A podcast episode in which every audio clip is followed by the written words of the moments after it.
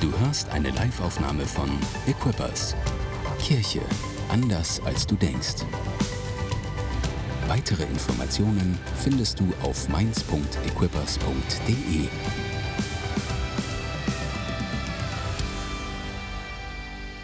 Wie cool, dass ihr heute da seid. Ihr seid ganz schön viele. Wie cool, dass auch ihr online da seid. Das freut mich für jeden Einzelnen, der zugeschaltet ist heute. Mein Name ist Johann, Johann Belau. Ich bin verheiratet mit Steffi.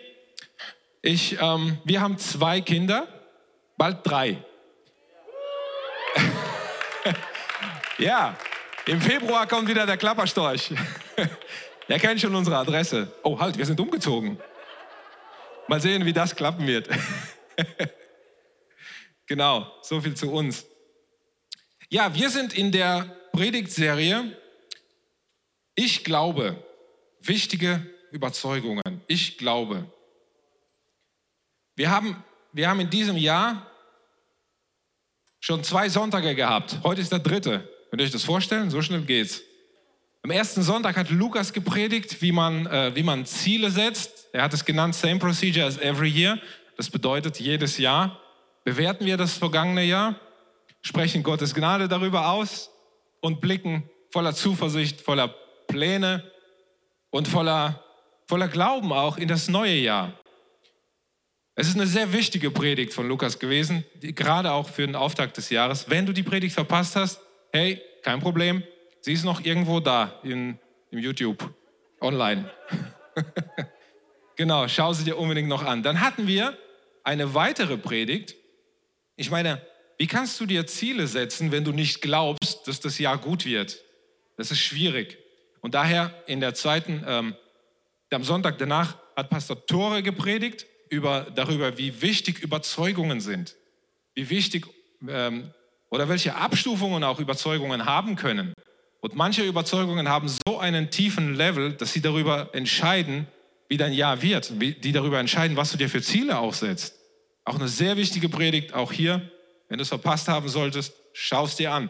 Weil das, was wir, was wir erleben, ist, der Heilige Geist tut etwas. Er steht nie still. Er tut etwas in der Church und er bereitet uns vor auf das, was in diesem Jahr kommen wird im Leben der Church. Das ist ganz klar, was ich sehe. Aber gleichzeitig und parallel dazu bereitet der Heilige Geist auch dich vor für dein persönliches Jahr 22. Auch in deinem Leben stehen Dinge bereit, krasse Dinge, Durchbrüche, die darauf warten, dass sie passieren. Deswegen streck dich danach aus. Das ist mein allertiefster Glaube. Und damit wären wir beim Thema. Glaube. Wir, ähm, ich habe heute meine, ich habe heute meine Message genannt, die Power, die Glauben entfesselt. Die Power, die Glauben entfesselt. Und da, bevor wir, bevor wir da reinsteigen, wollte ich mal einen kurzen Exkurs machen ähm, zur, zur Frage, was ist denn überhaupt Glauben? Was ist denn überhaupt Glauben? Wer hat schon mal erlebt, dass er etwas geglaubt hat, was sich im Nachhinein als falsch erwiesen hat? Ich bin nicht allein. Ein bisschen beruhigt mich das. Zum Beispiel, ich glaube, dass ich die Miete überwiesen habe. Wenn der Vermieter kommt und sein Geld verlangt. Ich glaube, ich habe es überwiesen. Oder aber, ja, ich glaube, ich habe letztes Jahr Öl gewechselt im Auto. Wenn die Kfz-Werkstatt fragt, äh, wann haben Sie das letzte Mal Öl gewechselt? Kein Wunder, dass der Motor jetzt. Ne? Oder aber, ich glaube, auf diesem Kabel ist kein Strom. Die letzten Worte eines Elektrikers. Und wisst ihr, oder ich glaube, ich habe die Sicherung gezogen. Hm? ähm, diese, diese Alltagssituationen haben zu dem Spruch geführt, Glauben heißt nichts wissen. Kennt ihr den Spruch? Hat natürlich jeder schon gehört. Ne? Der Spruch soll suggerieren, dass Glaube ist die schwächere, ähm, die schwächere Erkenntnisform. Also wenn du wenn du es nicht weißt, dann bleibt dir halt nur der Glauben. Ja, so in dem Sinne. Das heißt, die, die richtigen Macher, die richtigen Leute, die wissen, die brauchen keinen Glauben. Das Ding ist halt, ähm, das ist nicht wahr. Das ist einfach nicht wahr, weil du kannst ja nicht alles wissen. Ist irgendjemand da, der behauptet, alles zu wissen? Stell dir vor, dein, dein Leben wäre allein auf Wissen aufgebaut. Dann könntest du, das, das wird gar nicht gehen. Du kannst ja gar nicht alles wissen. Ein paar Dinge musst du schon noch glauben. Ähm, und ganz praktisches Beispiel. Nehmen wir mal an, nehmen wir, nehmen wir mal an, du glaubst an Gespenster. Und dann siehst du eins. Und du bist erschrocken und bleich und alles. Und du weißt genau, ich habe ein Gespenst gesehen. Das ist jetzt echt krass. Und du bist erschrocken und du hast Angst und so weiter. Jetzt nehmen wir mal an, du hast, ähm, du glaubst nicht an Gespenster. Und du siehst eins. Was würdest du dann sagen? Ich habe ein Gespenst gesehen? Kannst du nicht, glaubst ja nicht an Gespenster. Also was machst du dann? Hm. Je nachdem, woran du glaubst. Also nehmen wir mal an, du glaubst an Wissenschaft, dann würdest du das dann so erklären. Ähm, ich glaube, ich habe eine disruptive Materialisierung der dritten Art in der, im Raumzeitkontinuum der vierten Dimension gesehen. So ähnlich. Damit wäre die Sache gegessen. Paul lacht sich wahrscheinlich tot gerade irgendwo über den Unsinn, den ich da gesagt habe. Klingt gut, oder? genau. Und das ist, das heißt, allein schon das zeigt uns ja, Du brauchst irgendwie ein Mindestmaß vom Glauben, um dein Wissen überhaupt erst einordnen zu können in, äh, in irgendwas, in ein bestimmtes Framework, in ein bestimmtes irgendwas. Sonst funktioniert, sonst funktioniert das dein ganzes Leben nicht. Irgendein Framework brauchst du. Also rein schon, rein schon philosophisch ist klar, mit Wissen alleine funktioniert das alles nicht. Und wir haben tatsächlich Tatsächlich sagt die Bibel dazu auch etwas. Die Bibel sagt nämlich, durch den Glauben verstehen wir, dass Gott die Erde geschaffen hat. Darin verbirgt sich ein Hinweis. Bei vielen Dingen ist es so, dass wir sie erst dann einordnen können, wenn wir zuerst den Glauben aufbringen. das funktioniert auch mit vielen Dingen, die wir wissen. Wenn du etwas glaubst, werden auch manche Dinge, die du weißt, plötzlich in einen anderen Kontext gestellt. Und das ist sehr wichtig zu verstehen. So, so richtig der Satz auch nicht ist, also man sollte schon wissen, ob man die Sicherung gezogen hat oder nicht. Das ist schon wichtig, da reicht der Glaube nicht. Aber das Ding ist, diese Logik kannst du halt nicht auf alle Ebenen deines Lebens übertragen. Und das hat zum Beispiel Pastor Tore letzte Woche sehr, sehr gut in seiner Predigt erklärt. Es gibt, es gibt hier verschiedene Abstufungen. Es gibt, es gibt einfach nur Vorlieben, auch Meinungen. Ähm, es gibt, es gibt aber auch schon stärker, es gibt Überzeugungen und es gibt absolut essentielle Dinge, die wir als wahr erkennen. Nämlich da, wo sich unser Wissen mit unserem Glauben verbindet und wir das als Wahrheit in unser Leben aufnehmen. Seid ihr noch bei mir? Okay, philosophischer wird es nicht mehr, versprochen. Jetzt gehen wir, gehen wir in die Bibel. Wenn wir in die Bibel reinschauen ähm, und versuchen herauszufinden, was ist denn da die Definition von Glaube? Was schreibt die Bibel? Das ist Glaube. So in einem einfachen, prägnanten Satz, den du auswendig lernen kannst. Da gibt es tatsächlich einen Satz, der oft zitiert wird, steht in Hebräer 11, 1. Was ist denn der Glaube? Er ist ein Rechnen mit der Erfüllung dessen, worauf man hofft, ein Überzeugtsein von der Wirklichkeit unsichtbarer Dinge. Und wenn du dir den Satz anhörst, denkst du, ja, stimmt. Aber andererseits, hm, so schlau war ich vorher auch schon. Also das Glauben, überzeugt sein bedeutet, das wissen wir. Das heißt, der Glaube ist auch nicht als Definition, äh, der Satz ist auch nicht als Definition gemeint. Es ist eine, eine operative Beschreibung. Der Satz beschreibt, so sieht Glauben aus, wenn er in Aktion ist überzeugt sein von Dingen, die man nicht sieht. Das ist Glaube. So wirkt das sich aus. Und das Ding ist jetzt, warum müssen wir uns mit, mit, äh, warum müssen wir uns mit dem Thema befassen oder warum sollten wir uns mit dem Thema Glaube, äh, Glauben befassen? Ist das, ist das wichtig? Ich meine, bei, bei Liebe ist ja allen klar, wenn es keine Liebe gibt, dann funktioniert auch das normale menschliche Miteinander nicht oder nur schwierig. Das ist ziemlich offensichtlich. Wie ist es denn mit Glauben? Ähm, wir haben zwei Hinweise, dass Glaube extrem wichtig ist.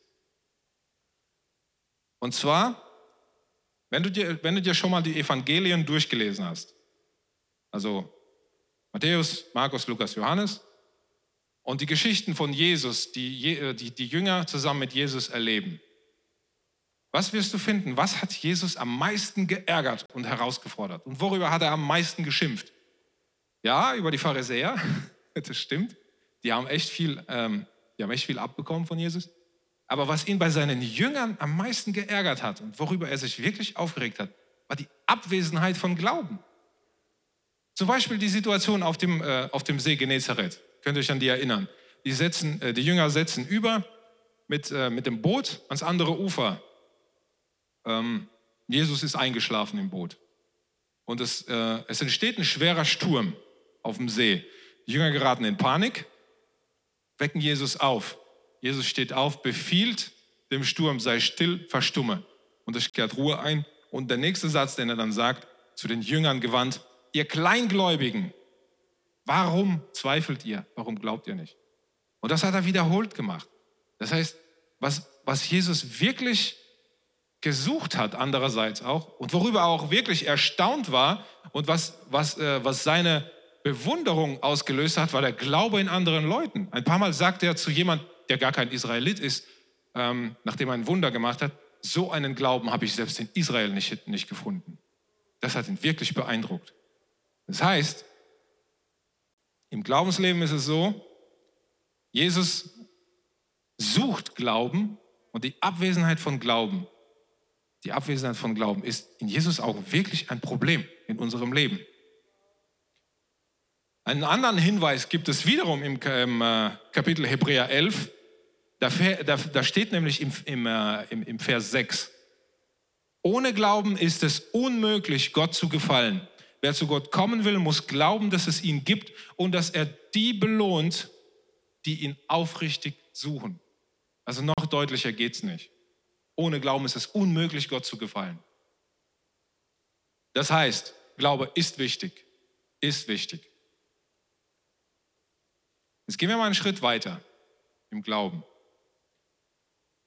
Wir kennen ja, ich weiß nicht, kennt ihr, kennt ihr die Leute, äh, es, gibt, es gibt Leute, die glauben fest an Außerirdische. Und die glauben so fest daran, dass sie irgendwie jedes Jahr sich auf einer Pyramide in Mexiko versammeln in weißen Kleidern und darauf warten, dass die Pyramide die Außerirdischen anlockt. Sie, sie glauben daran. Ja? Ich, will mich jetzt nicht, ich will mich jetzt nicht darüber lustig machen. Ähm, ich will euch stattdessen mitnehmen in ein paar Dinge, die ich glaube. Was ist zum Beispiel, was ist das größte Wunder in der Bibel, das du kennst? Wir machen jetzt mal eine kleine eine kleine Abstimmung. Zum Beispiel die Erweckung, wer glaubt, die Erweckung des Lazarus von den Toten durch Jesus war das größte Wunder der Bibel? Ist irgendjemand? Eins, zwei, drei. Okay. Gut, ist schon mal gut. Drei Leute glauben das. Aber Erweckung von den Toten, ich meine, hallo? Das ist nicht alltäglich. Gut. Anderer Kandidat. Wer glaubt, dass Jona, der vom Wal verschluckt und wieder ausgespuckt wird, das größte Wunder in der Bibel ist? Eins, du hast dich doch schon mal gemeldet. Noch jemand, der glaubt, dass Jona und der Wal das größte Wunder ist in der Bibel? Zwei? Okay. Ja? Drei. Ja, lange Zeit habe ich das auch geglaubt. Ähm, also Gleichstand zwischen Wunder Nummer eins. Lange Zeit habe ich auch geglaubt, hey, das mit dem Wal, das ist schon eine krasse Nummer. Also das musst du erst mal glauben. Ähm, aber dann habe ich das Buch Jona mal gelesen. So ein kleiner Seiteneinschub. Und am Ende passiert ein noch viel krasseres Wunder, das alle irgendwie ignorieren. Nämlich Jonah spaziert in Nineveh ein paar Tage lang rum äh, und sagt, hey, wenn ihr euch nicht bekehrt, die Stadt geht unter in 40 Tagen und ganz Nineveh bekehrt sich. Äh, ich finde das krasser, als vom Wal verschluckt und wieder ausgespuckt zu werden. Aber das ignorieren irgendwie alle. Na gut. Okay, also wir haben Gleichstand zwischen den zwei Wundern. Und jetzt kommt noch ein Wunder. Josua, der in einer Schlacht die Israeliten kämpfen wieder, irgendeine Schlacht. Und es wird dunkel. Josua stellt sich hin und befiehlt der Sonne und dem Mond, dass sie anhalten, bis die Schlacht vorüber ist. Wer glaubt, das ist das größte Wunder, das in der Bibel beschrieben wird? Äh, ehrlich gesagt, ich auch. Das ist mein Top-Favorite. Ich meine, hallo, den Lauf der Planeten und alles anzuhalten? Wow. Kannst du an diese, kannst du an diese Wunder glauben? kannst du an diese Wunder glauben. Das Ding ist halt, wenn du schon als Hörer, als Zuhörer Glauben brauchst, um diese Wunder zu begreifen, glaub mir, die Leute, die bei diesen Wundern dabei waren, hatten erst recht Glauben. Mal eine andere Frage. Wie lange ist es her, dass du ein Wunder erlebt hast? Wie lange ist es her, dass du mittendrin in einem Wunder warst? Kannst du das beantworten für dich? Weil Wunder und Glauben gehen Hand in Hand. Ohne Glauben kein Wunder. Das ist wie mit Gespenstern. Wenn du nicht an Wunder glaubst, wirst du keins erkennen, wenn du eins siehst. Wenn du nicht an Wunder glaubst, wirst du es nicht mehr erkennen, wenn du selbst mittendrin bist. Stellt euch mal vor, die Speisung der 5000, von der man eigentlich sagt, das war eine Speisung der 10.000, weil nur die Männer mitgerechnet werden. Ähm, da kommt ein kleiner Junge, der hat zwei Fische und fünf Brote dabei. Und die Jünger fangen an, sie aufzuteilen. Äh, Jesus segnet es und die Jünger fangen an, das auszuteilen an, an, an die Leute. Am Ende sind, sind Tausende von Menschen satt und da sind zwölf Körbe, äh, zwölf Körbe übrig. Ich habe mir mal Folgendes vorgestellt. Stell dir vor, in diesem Moment schwebst du im Hubschrauber über, der, über dem Ort des Geschehens. Was siehst du? Du siehst, da unten verteilen, da unten steht eine Menge Leute und ein paar Leute verteilen da Essen. Mehr siehst du nicht. Du würdest das Wunder nicht sehen. Du würdest es nicht sehen. Und die Leute haben auch erst am Ende, als sie die zwölf Körbe mit Resten erkannt, wow, das war ein Wunder. Versteht ihr jetzt, warum Jesus sich so ärgert, wenn wir keinen Glauben haben? Weil ohne Glauben kann nichts passieren. Ohne Glauben können wir noch nicht mal sehen, dass was passiert, dass Gott etwas wirkt. Ich will euch, ich will euch mit reinnehmen. Das Ding ist nämlich, Du fragst natürlich vermutlich, warum jetzt diese, diese, diese biblischen Geschichten. Das Ding ist jetzt, das hat ja nicht aufgehört damals. Wir glauben, Jesus ist heute lebendig und tut heute Wunder. Und zwar heute in deinem Leben. Und genauso wie damals die Leute Glauben brauchten, genauso brauchen wir Glauben heute, damit die Power von Jesus in deinem Leben freigesetzt wird. Ich will dich mit reinnehmen ich habe vier Punkte ausgemacht, die dir helfen zu erkennen, wie es mit deinem Glauben steht. Ist mein Glauben so? Ist mein Glauben so? Und was kann ich tun, um meinen Glauben von hier nach da zu bringen? Weil Glauben ist dynamisch.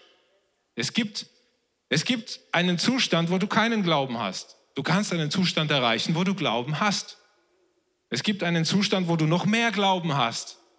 Paulus schreibt, wir gehen, Paulus fordert uns auf, wir gehen von Glauben zu Glauben. Von Glauben zu Glauben zu Glauben. Es ist ein Unterschied, ob du genug Glauben hast, um Sonntagmorgens in die Kirche zu kommen. Es ist wiederum ein Unterschied, ob du genug Glauben hast, um 6 Uhr morgens zum Beten in die Kirche zu kommen an einem Werktag. Und es ist ein Unterschied im Glauben, ob du Sonne und Mond befehlen kannst, dass sie anhalten weil gerade etwas passiert, was dir wichtig ist. Deswegen will ich euch mit reinnehmen in dieses, in, in, in vier Sachen, mit denen du steuern kannst, wie in deinem Leben Glaube, was mit dem Glaubenmuskel in deinem Leben passiert. Es ist wie ein Muskel, den wir trainieren. Und wenn wir nicht trainieren, wird er kleiner und unsere Kraft wird geringer. Punkt 1. Seid ihr ready für Punkt 1? Ja? Wonderful. Punkt 1 Punkt eins geht darum, woher kommt eigentlich der Glaube? Ich meine, wenn wir schon nicht so genau verstehen, was der Glaube ist, aber eins können wir sehr gut verstehen, wo der herkommt. Und die Bibel ist auch sehr eindeutig.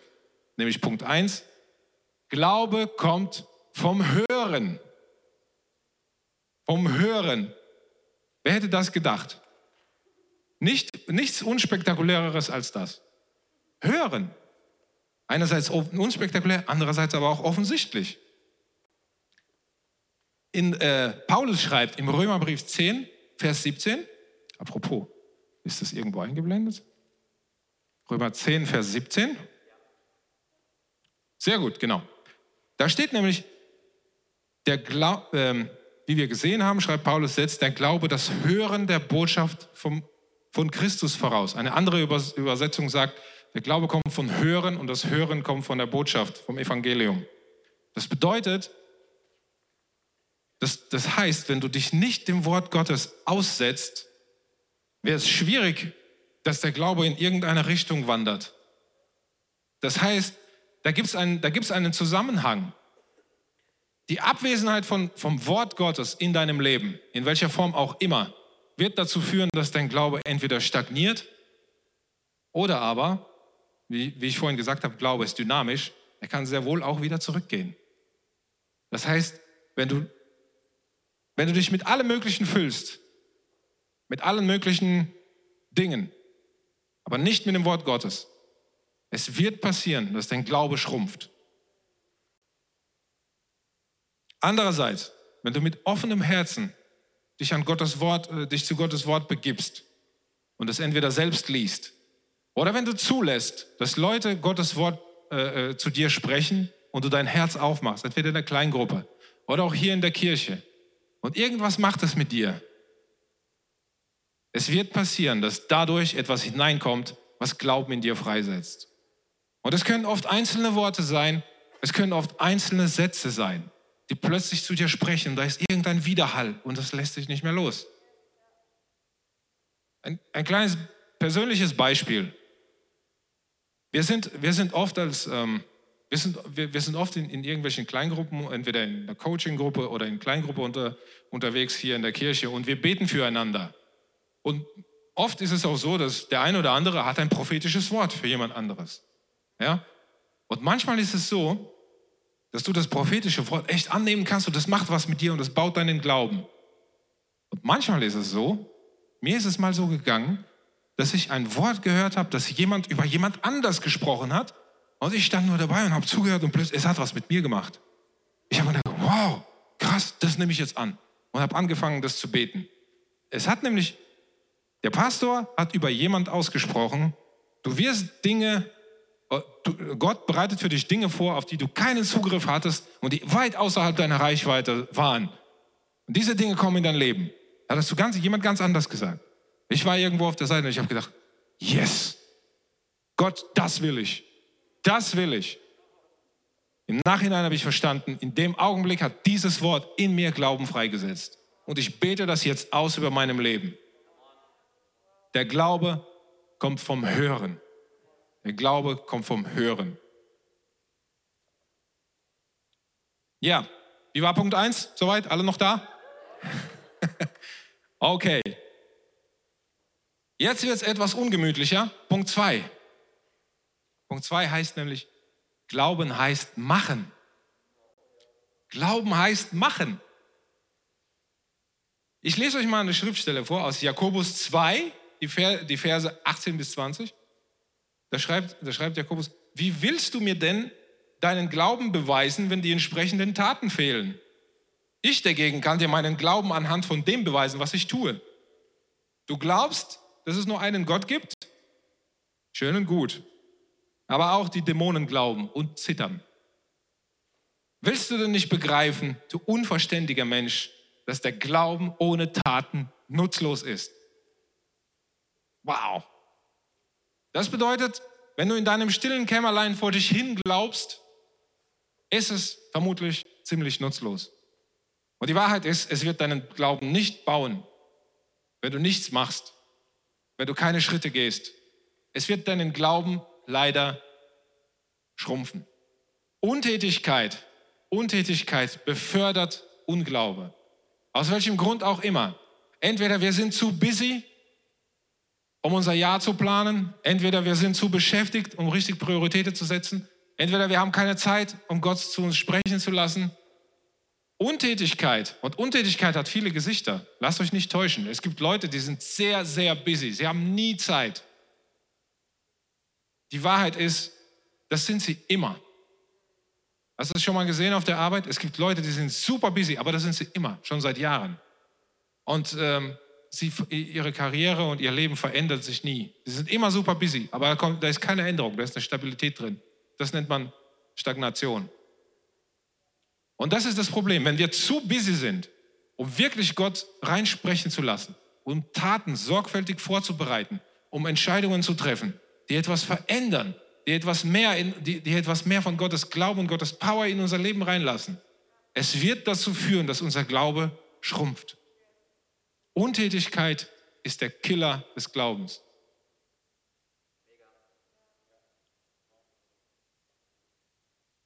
Weil der Glaube, der Glaube bringt Menschen dazu, manchmal auch sehr krasse Schritte, die auch Angst machen, zu tun. Deswegen sind wir oft, deswegen tun wir es oft, uns oft so schwer. Veränderungen herbeizuführen ist schwer. Und es erfordert Kraft, Energie und eben Glauben. Aber wenn wir das nicht trainieren, wird es immer schwieriger. Und mit, der, mit, dem, mit, mit dem die Zeit, also mit, die Zeit vergeht. Wir werden nicht jünger. Es wird immer schwieriger, Schritte zu gehen. Deswegen, heute ist dein Tag. Heute ist dein Tag. Ja. Yeah. Punkt 3. Bereit für Punkt 3? Glauben hat krasse Vorbilder.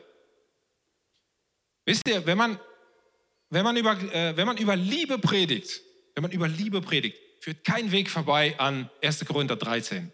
Das ist ein ganzes Kapitel, das nur der Liebe gewidmet ist. Paulus schreibt, die Liebe äh, ist nicht eifersüchtig, die Liebe äh, bläst sich nicht auf, die Liebe, die Liebe, die Liebe und so weiter. Kennt ihr bestimmt, gell?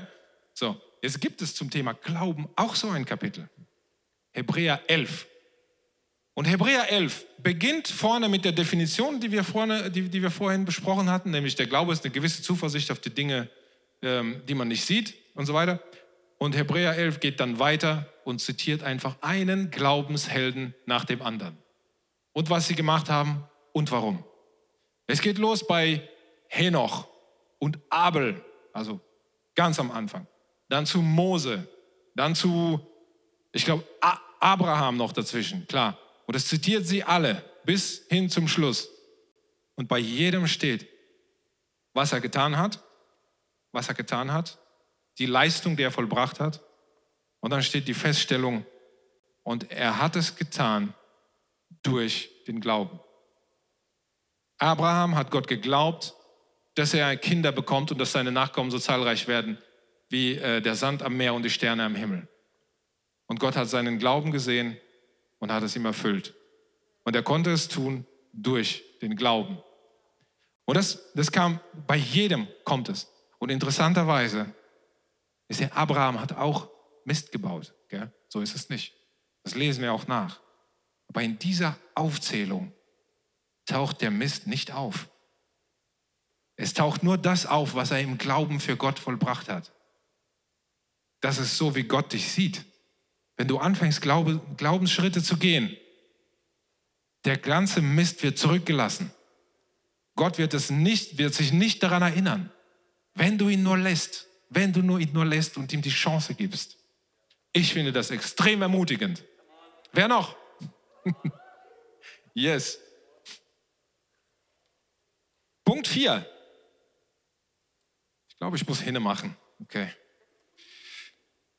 Punkt 4. Bereit für Punkt 4? Glaube nicht, du bist allein. In deinem Glaubensschritt, glaube nicht, du bist allein. Es gibt eine ziemlich krasse biblische Geschichte, die ich erst neulich gelesen habe. Im Buch Josua, fünftes Kapitel. Ihr kennt ja Josua, er wurde, Mose ist gestorben und hat Josua als Leiter nach sich eingesetzt. Und hat gesagt, Josua, ihr werdet jetzt das gelobte Land einnehmen. Mach bitte das und das und das und hat ihm die ganzen Anweisungen gegeben.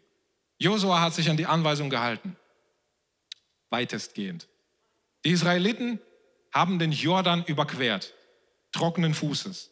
Vor ihnen liegt die erste Stadt, die sie erobern sollen, Jericho. Das Problem ist, die Israeliten sind ein kein kampferfolgtes, äh, erprobtes Volk und Jericho hat verdammt hohe Mauern und eine starke Armee. Die Herausforderung ist groß. Andererseits hat Gott sie ja gerade trockenen Fußes über den Jordan geführt. Das heißt, es ist schon ein Glaubensschritt für Josua. Es ist schon ein Glaubensschritt. In der Nacht vor dem Angriff, vor dem finalen Angriff, geht Josua noch einmal hin, allein, um sich die Stadt anzusehen. um sich die große Stadt, die sie erobern werden, anzusehen. Einfach nur um zu sehen, das ist jetzt unser nächster Schritt. Er will allein sich das nochmal ansehen. Die Unmöglichkeit der Aufgabe, die Gott aufgetragen hat. Gleichzeitig der Glaube, Gott wird mit mir sein. Und Josua hat eine mysteriöse Begegnung. Kein Gespenst. Er sieht einen Mann mit gezücktem Schwert vor sich stehen. Er läuft auf ihn zu und das Erste, was er natürlich sagt, ist, hey, bist du Freund oder Feind? Gehörst du zu uns oder zu jemand anders? Zu den Feinden. Und da sagt ihm der, der Mensch mit dem gezückten Schwert, sagt ihm, ich bin der Kommandeur der Armee Gottes. Ich bin gerade hergekommen, um dir zu helfen. Josua versteht, was abgeht. Gott hat seine Hilfe geschickt. Gott hat seine Armee geschickt. Und er steht gerade dem Kommandeur der Armee des Himmels gegenüber. Josua fällt auf, die, auf den Boden und fängt an, ihn anzubeten und sagt, Herr, was soll ich tun? Und wisst ihr, was der zu ihm sagt? Er sagt nur eine Sache. Josua, zieh deine Schuhe aus. Der Boden, auf dem du stehst, ist heilig. Was bedeutet das? Da, wo du deinen Glaubensschritt gehst, ist heiliger Boden. Da ist Gottes Armee. Da ist Gott am Start. Glaub nicht, dass du allein bist. Habt ihr das?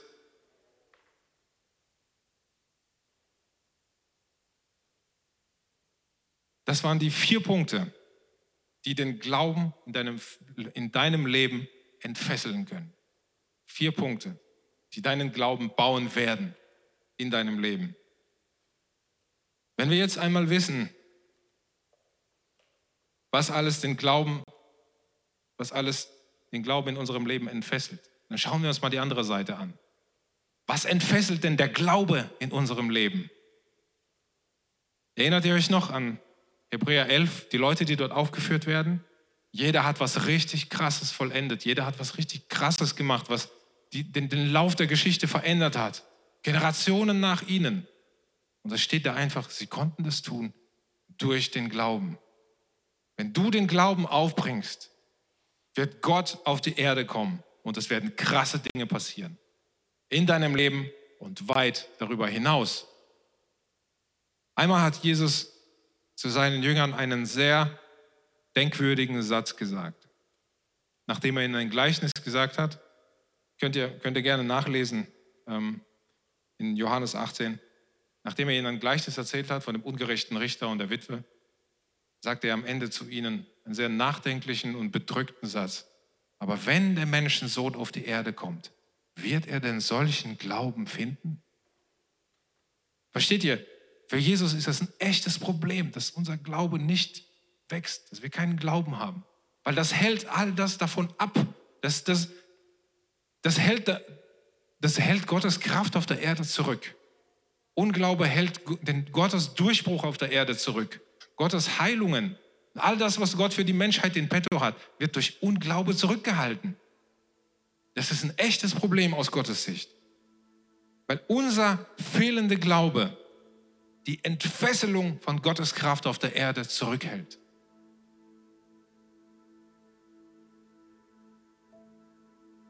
Wisst ihr, ich habe mir auch überlegt, was ist, welche rein praktische Implikation hat das für mich und mein Leben? Diese Dinge, die wir jetzt über den Glauben gelebt haben, gelernt haben. Welches rein praktische Ding will der Heilige Geist in unserem Leben heute verändern? Was will Jesus heute in unserem Herzen verändern? Mir ist eine Sache eingefallen. Eine Sache. Ich glaube, sie ist für uns alle. Sie ist für mich und für mein Herz. Sie ist für dich und für dein Herz.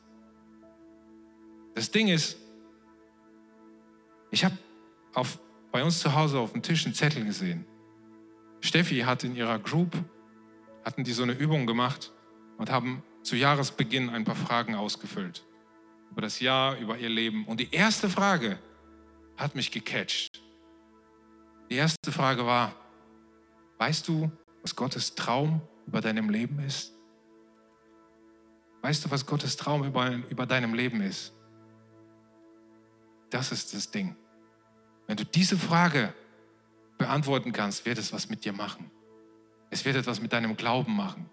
Und ich glaube, das ist genau das, was der Heilige Geist heute tun will. Es ist genau das, was der Heilige Geist heute tun will. Weißt du, was Gottes Traum in deinem Leben ist? Weißt du, was dein Traum für dein eigenes Leben ist? Was ist deine eigene Sehnsucht für dein eigenes Leben? Es ist schwer, es ist schwer sich Ziele zu setzen, wenn da kein Traum dahinter steht, wenn da keine Sehnsucht dahinter steht. Es ist so viel leichter, wenn wir wissen, ich habe einen Traum. Und dieser Traum ist auch der Traum, den Gott für mein Leben, für mein Leben träumt.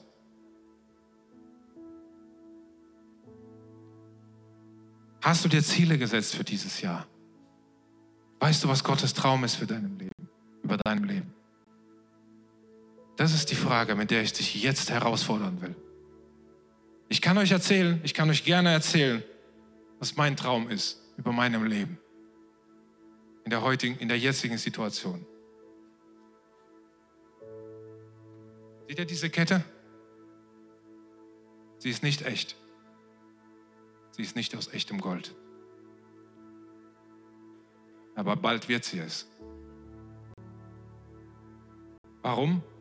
Mein Traum ist, der Traum Gottes über meinem Leben ist Freiheit von Armut und Angst. Gott will mich frei machen von Armut und Angst. Diese Kette, in einer Situation hat Gott zu mir gesprochen. Diese Kette soll mich daran erinnern. Gottes Traum ist Freiheit von Armut, von Armutsdenken, von kleinem Denken im Herzen, von zu engem Denken, von, von, von glaubenslosem Denken über Geld, über Finanzen. Gott, hat sein, Gott will mit seiner Freiheit da hineinkommen. Das soll mich daran erinnern. Sie ist noch nicht echt, aber Gott ist auch noch nicht fertig. Was ist dein Traum über deinem Leben? Was ist dein Traum über deinem Leben?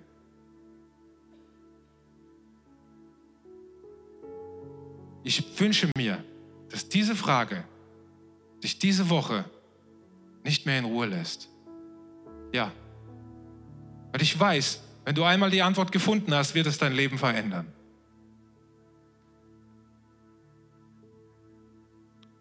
Danke, dass ihr da seid, ihr Lieben. Lasst uns gerne zusammen aufstehen und vor Gott kommen. Lasst uns gerne vor Gott kommen. Ich möchte mit euch, dass wir alle zusammen zu Gott kommen. Und dass wir Gott unseren Traum entgegenbringen und ihn nach seinem Traum fragen und uns danach ausstrecken, seinen Traum über unserem Leben zu erfahren. Damit wir den Glauben aufbauen können, damit wir im Glauben Schritte gehen können. Wollen wir das tun? Wenn dich das anspricht, lass uns zusammen beten. Leg deine Hand aufs Herz und lass uns einfach uns zusammen ausstrecken und Gott darum bitten, dass er unsere Herzen mit Glauben füllt und unseren Traum erneuert wenn wir schon mal einen hatten. Lieber Vater im Himmel, wir kommen zu dir. Und wie damals der Vater des Jungen, der bat, bitte hilf mir in meinem Unglauben, bitte hilf meinem Unglauben, so bitten auch wir dich. Bitte hilf unserem Unglauben. Fülle unsere Herzen mit neuem Glauben. Berühre unsere Herzen mit einem neuen Traum, dass wir mit den Augen des Glaubens plötzlich sehen können, was dein Traum ist, den du über unserem Leben träumst. Was dein Traum ist, den du über unserem Leben träumst. Danke, Heiliger Geist, dass du jetzt im Raum umhergehst und Herzen heilst. Herzen, die kaum noch glimmen, wirst du wieder anfachen, dass sie brennen. Es gibt hier Leute, deren Traum zugeschüttet ist über die Jahre, über die Zeit zugeschüttet mit Schmerz der Enttäuschung, zugeschüttet mit Versuchen, diesen Schmerz darüber zu übertünchen, zu übertönen. Gott sagt, bring mir doch diesen Traum, was davon übrig ist, bring es mir. Wenn du den Glauben aufbringen kannst, den Rest deines Traums zu mir zu bringen, dann sieh, was ich damit machen werde.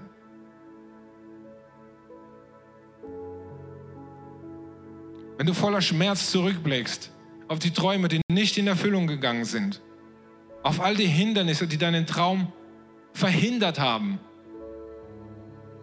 Gott sagt heute zu dir, ich will alle Wunden heilen und jede Träne abwischen. Bring mir das, was du hast. Du brauchst mir nicht das zu bringen, was du nicht hast. keinen perfekten Traum, keine perfekten Pläne, keine perfekten Ziele. Ich weiß, dass du das alles nicht hast. Bring mir das, was du hast. Und sieh, was passieren wird. Danke fürs Zuhören. Weitere Informationen findest du auf mainz.equippers.de.